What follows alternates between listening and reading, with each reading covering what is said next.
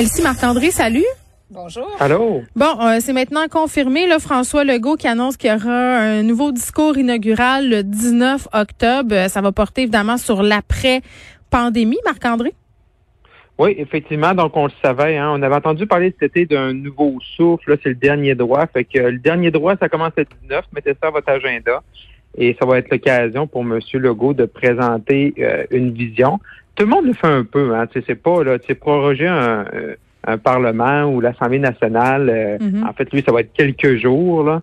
Donc, une session finie, mais peut-être même quelques heures. Tu sais, tu finis une session, tu en commences un autre.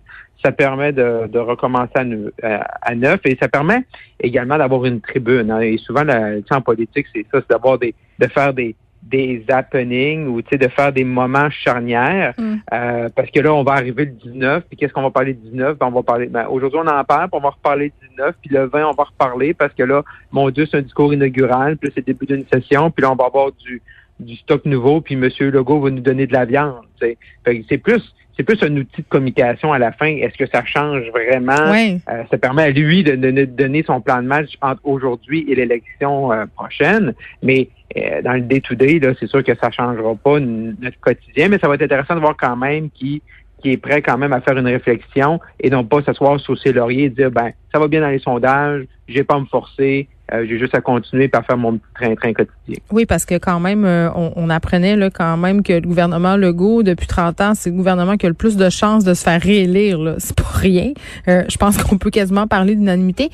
Euh, donc, ils, ils font quand même euh, ce discours-là inaugural. Elsie, évidemment, on peut s'attendre à ce qu'on aborde certains textes, euh, certains euh, contenus, c'est-à-dire euh, des sujets là, en particulier. À quoi on, on peut, qu'est-ce qu'on peut anticiper?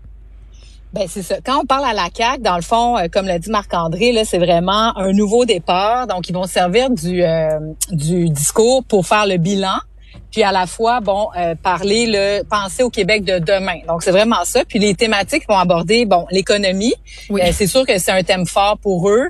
Euh, c'est le gros dada de François Legault. Euh, Fitzgibbon est revenu, donc la relance économique, le- l'enjeu de la pénurie de la main d'œuvre, ça, ça va occuper beaucoup de, de l'espace. Ensuite de ça, la santé, donc profiter de la pandémie.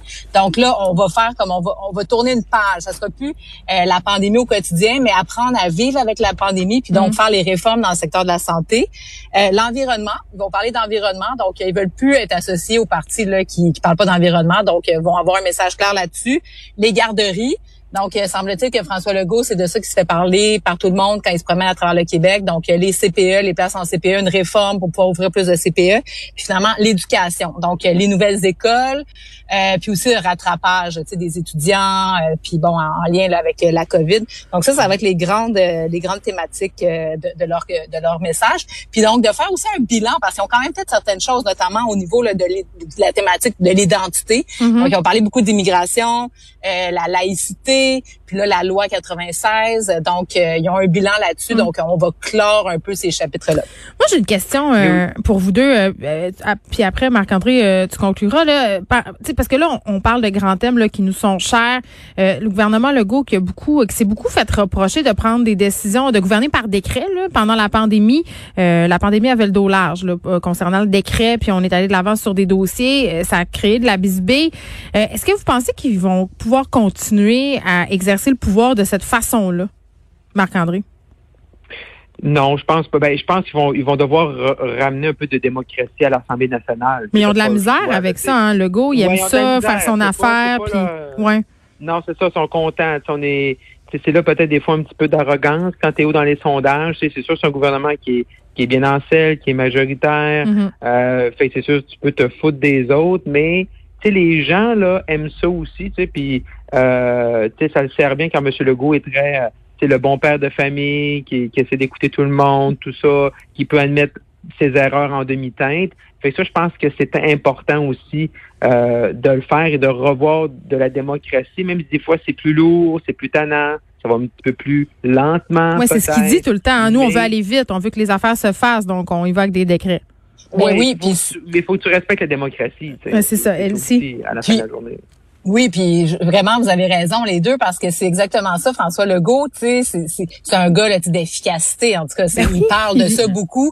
Et donc, c'est vrai que tu sais la lourdeur des fois du parlementarisme, donc les commissions, euh, les discussions, euh, les débats, etc. Ben tu sais, ça ralentit nécessairement. Puis on est obligé de faire des compromis. Donc François Legault est du genre à vouloir pas bulldozer, mais disons y aller plus rapidement. Puis la pandémie là-dessus, ça lui a servi grandement parce qu'il pouvait faire pratiquement tout ce qu'il voulait dans plusieurs secteurs d'activité. Donc ça, ça va être un apprentissage. Puis euh, c'est là-dessus, je pense qu'ils devraient d'ailleurs euh, eux-mêmes se mettre un petit drapeau pour dire ok, soyons mm-hmm. vigilants là-dessus.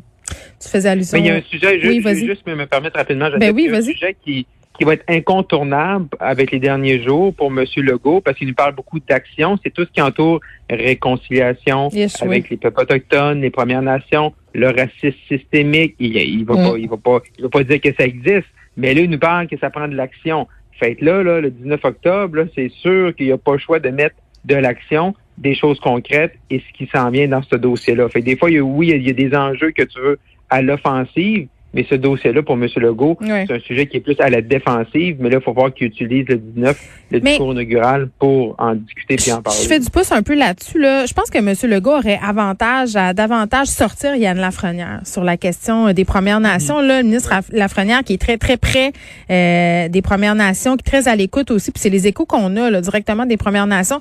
je l'ai fait plusieurs fois en entrevue. C'est un gars d'action, c'est un gars qui en pose des actions. Donc, euh, si j'étais lui, j'étais stratège pour M. Legault, là, je ferais sortir Yann Lafrenière pour détourner l'attention puis mettre l'emphase sur les idées puis les actions, justement. C'est sûr, c'est sûr. Ah, mais, mm. mais, mais oui, tu sais, donc oui, parce qu'il y a un bilan positif euh, mais oui. Lafrenière, mais en même temps, en ramenant M. Lafrenière, ben tu gardes, puis là, tu sais, je, parle de politique, là, je sais pas que c'est ça qu'il faut faire, là, mais c'est que tu gardes l'enjeu vivant. Donc, euh, il est toujours un peu à la merci euh, de se faire poser les mêmes questions sur le racisme systémique, etc. Donc, euh, tu sais, c'est un bon dosage de, de quelle thématique que tu veux garder dans l'actualité. Puis clairement, tu sais, c'est pas nécessairement dans les priorités. Mais moi, je pense que tu raison de dire que sur l'immigration et sur les autochtones, mm-hmm. M. Legault est fort dans plein d'autres domaines. Donc, dans un domaine où il est plus faible, mais fais ben, confiance à ton équipe. Intéressant. Ben, Exactement. Ben, oui, puis tu sais, euh, ils, en font, ils en posent des actions, euh, euh, la transparence. Moi, je reviens toujours à ça. tu faisais allusion au projet de loi 96. Elle sait tout à l'heure, c'est la fin des consultations sur ce projet-là. Oui, c'est ça. Donc, les consultations se sont terminées à l'Assemblée nationale. Euh, bon, rappelons-nous, là, au début, là, ça c'était parti là, peut-être en chicane, là, les anglophones, tout ça. Il y a eu euh, les, les groupes euh, anglophones qui sont sortis forts. Finalement, je ne sais pas si c'est la pandémie, la rentrée scolaire, la crise autochtone, les élections fédérales. Tout ça, tout ça un mélange. On n'a plus beaucoup entendu parler, malheureusement, moi je trouve, là, parce que je considère que c'est un dossier super important euh, de ce de cet enjeu-là. Ceci dit, donc qu'est-ce que qu'est-ce qui en ressort?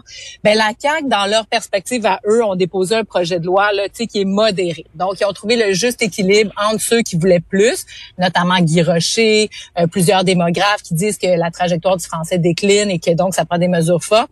Puis ben les anglophones qui pensent qu'ils sont opprimés, qu'ils sont une minorité, qui n'a pas ses droits, etc. Donc eux arrivent au centre. Personnellement, je pense que c'est une occasion manquée. François Legault est fort. Il nous parle de l'identité, de la protection de la nation, la protection de, de, de, de la spécificité française. Donc, mm. pourquoi pas aller de l'avant avec le cégep en français?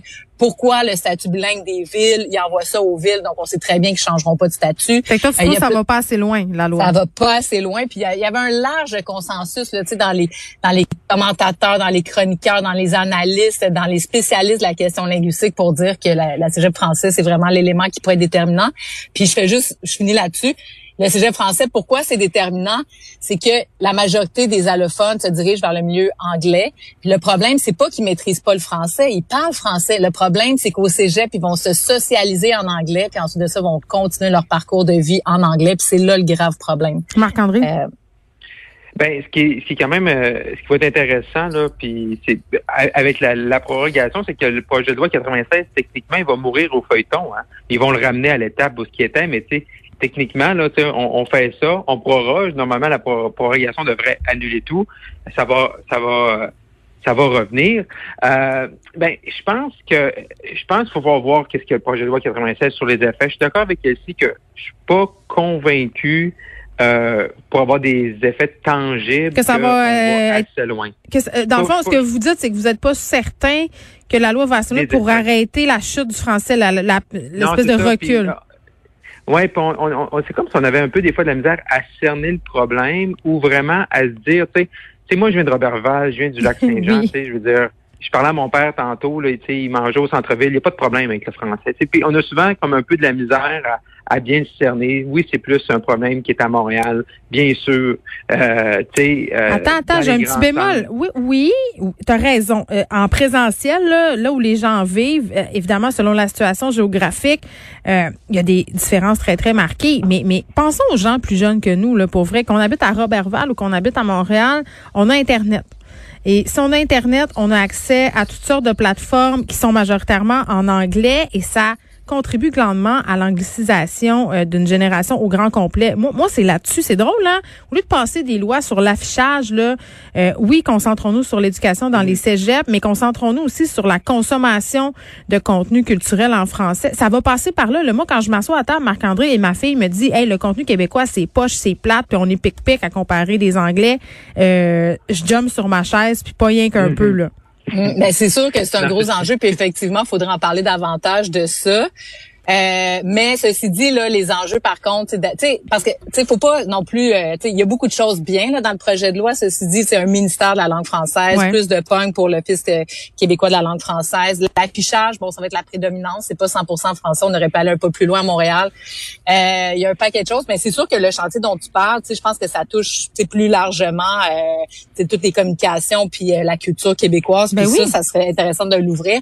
Mais sur le projet de loi 96 euh, je sais pas. Moi, je trouve euh, c'est plein de bonnes choses. Non, mais obligeons les plateformes, mais obligeons les plateformes via ce projet de loi là à avoir un certain pourcentage de contenu en français. Je veux dire, on peut le faire là, on a le ben, droit de le faire. Ben ça, le fédéral l'a déjà un peu réglementé là, Stephen Guilbeault, puis avant ça, mais on attend encore. ben oui, c'est sûr que c'est pas encore. Vas-y, Marc-André. Mais, mais aussi, tu sais, tout le temps, tu sais, regarder l'aspect négatif ou bloquer des choses ou imposer des choses ou C'est jamais bon.